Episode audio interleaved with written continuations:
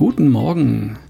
Diese Folge ab jetzt oder ab jetzt alle Folgen schon übrigens ab 4 Uhr morgens in der Früh auf vielfachen Wunsch eines einzelnen Herrn. Ähm, da gibt es tatsächlich jemanden, der beginnt seinen Tag um 4.15 Uhr und dem war es zu spät, meine Folge morgens um 5 Uhr zu bekommen. Also kriegt er sie jetzt um 4. Wir sind nochmal beim Thema Schlaf. Meine letzte Nacht war so okay. Ich bin gegen 11 ins Bett, habe den Wecker auf 7 Uhr gestellt. Ich konnte aber nicht einschlafen. Nicht so schlimm. Wenn ich nach einer Viertelstunde noch das Gefühl habe, wach zu sein, dann stehe ich halt wieder auf und schnapp mir ein Buch. Ich lese eine halbe Stunde und dann gehe ich ins Bett. Und dann bin ich auch weg. Da ich sicher kein Schlafdefizit habe, ist das auch okay. Das kommt ohnehin nur ziemlich selten vor. Also, falls du jemals lange wach im Bett liegst, steh lieber auf und lies was.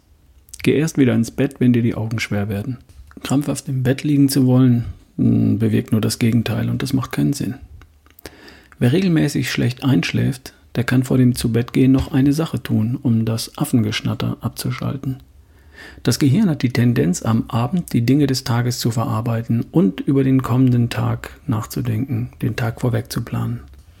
Die Gedanken am Abend, manchmal halt auch noch im Bett, drehen sich sehr häufig um das, was heute passiert ist und um das, was morgen ansteht.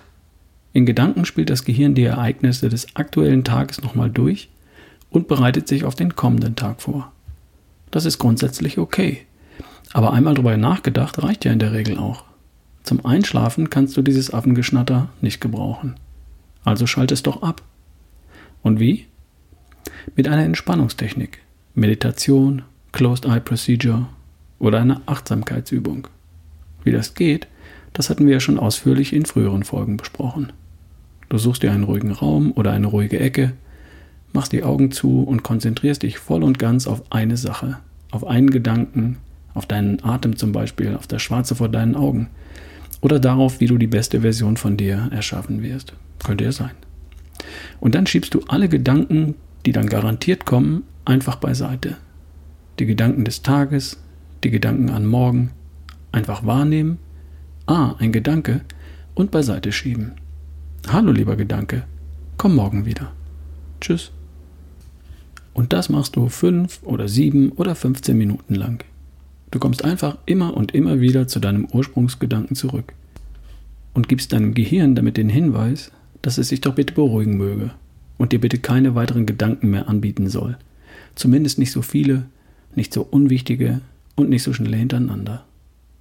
Nach einer Weile wird dir dein Gehirn den Gefallen tun.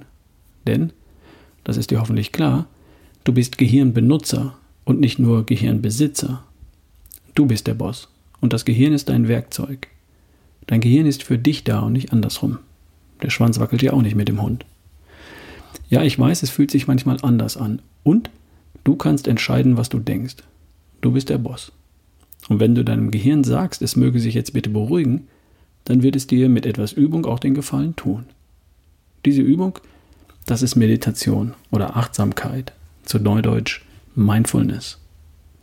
Und wenn das Affengeschnatter in deinem Schädel dich am Einschlafen hindert, dann wäre eine Entspannungstechnik das Mittel der Wahl. Klappt nicht beim ersten Mal, es braucht ein paar Tage Übung, ja, aber es braucht auch nicht Monate, ein paar Tage halt. Es gibt noch eine schöne Variante, um den Tag gedanklich abzuschließen und dann besser einzuschlafen. Nimm dir ein Blatt Papier und einen Stift Schreib die wichtigsten Ereignisse des vergangenen Tages in Stichworten auf das Blatt Papier. Erstens der Termin mit dem Chef. Zweitens Einkaufen auf dem Markt. Drittens der Zahnarzttermin. Viertens Sport und das Gespräch mit Klaus. Fünftens Hausaufgaben mit den Kids. Mehr nicht, nur Stichpunkte. Und dann schreibst du die Dinge auf, auf die nächste Seite oder auf die Rückseite, die am morgigen Tag anstehen. Wieder nur Stichpunkte. Entspannt frühstücken mit der Familie, Projekt ABC im Job, der Termin mit dem Kunden, Essen gehen mit den Kollegen, Sport oder ein Spaziergang und etwas Zeit mit den Kids. Fertig. Damit hast du dem Wunsch deines Gehirns nach Reflexion und Vorausplanung schon mal im Ansatz Genüge getan.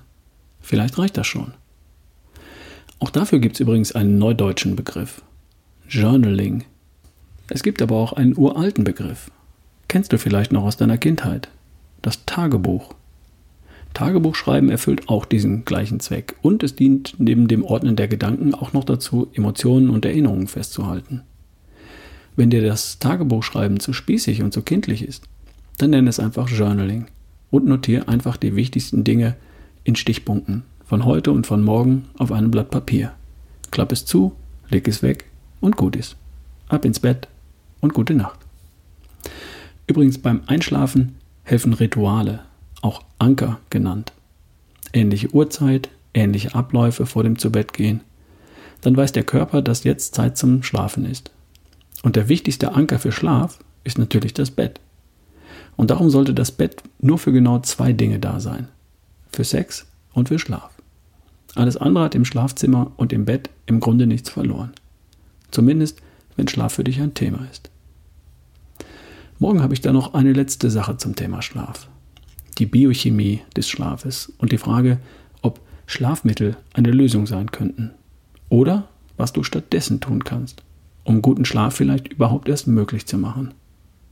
Ich wünsche dir einen herrlichen Sommertag und dann eine wunderbare Summer Night. Bis morgen dann. Dein Ralf Bohlmann.